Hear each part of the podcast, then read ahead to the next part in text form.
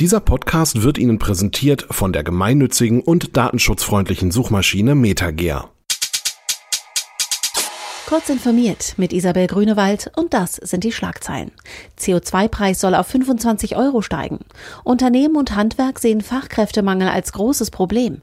SAP verkürzt Arbeitszeit für frisch gebackene Väter und Tretrollerverleih Leim in Deutschland profitabel.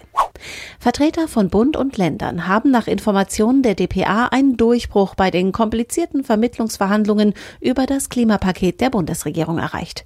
Demnach soll der CO2-Preis zum 1. Januar 2021 statt der geplanten 10 nun 25 Euro betragen. Damit sei auch der Weg für die Senkung der Mehrwertsteuer bei der Bahn zum neuen Jahr frei. Das gesamte Klimapaket könne nun wie geplant am Freitag vom Bundesrat verabschiedet werden. Der Fachkräftemangel ist für Unternehmen in Deutschland ein großes Problem.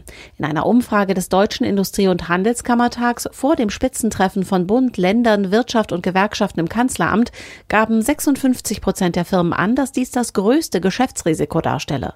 Ein Drittel der Unternehmen hat demnach in den vergangenen Jahren bereits ausländische Fachkräfte aus der EU sowie aus Nicht-EU-Staaten eingestellt.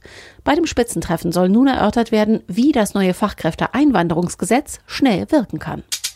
Der Softwarekonzern SAP bietet frisch gebackenen Vätern unter seinen mehr als 20.000 deutschen Mitarbeitern an, nach der Geburt eines Kindes erstmal weniger zu arbeiten und trotzdem das volle Gehalt zu beziehen. Von Januar an dürfen Väter ihre Arbeitszeit in den ersten acht Wochen nach der Geburt des eigenen Kindes ohne Gehaltseinbußen um 20 Prozent reduzieren. Bei Mehrlingsgeburten verlängert sich das Angebot von acht auf zwölf Wochen. Das Unternehmen orientiert sich damit am gesetzlich geregelten Mutterschutz für Frauen. Der Elektro-Tretrollerverleih Leim macht ein halbes Jahr nach seinem Start in Deutschland in seinem Kerngeschäft keine Verluste mehr. Das gilt insgesamt und auch für die meisten der 15 deutschen Städte, in denen wir im Moment aktiv sind, sagte Leim Deutschland-Chef Jascha Sefi. Mit Vandalismus oder Schäden durch Unfälle habe man in den vergangenen Monaten nur wenig Probleme gehabt. Diese und alle weiteren aktuellen Nachrichten finden Sie ausführlich auf heise.de.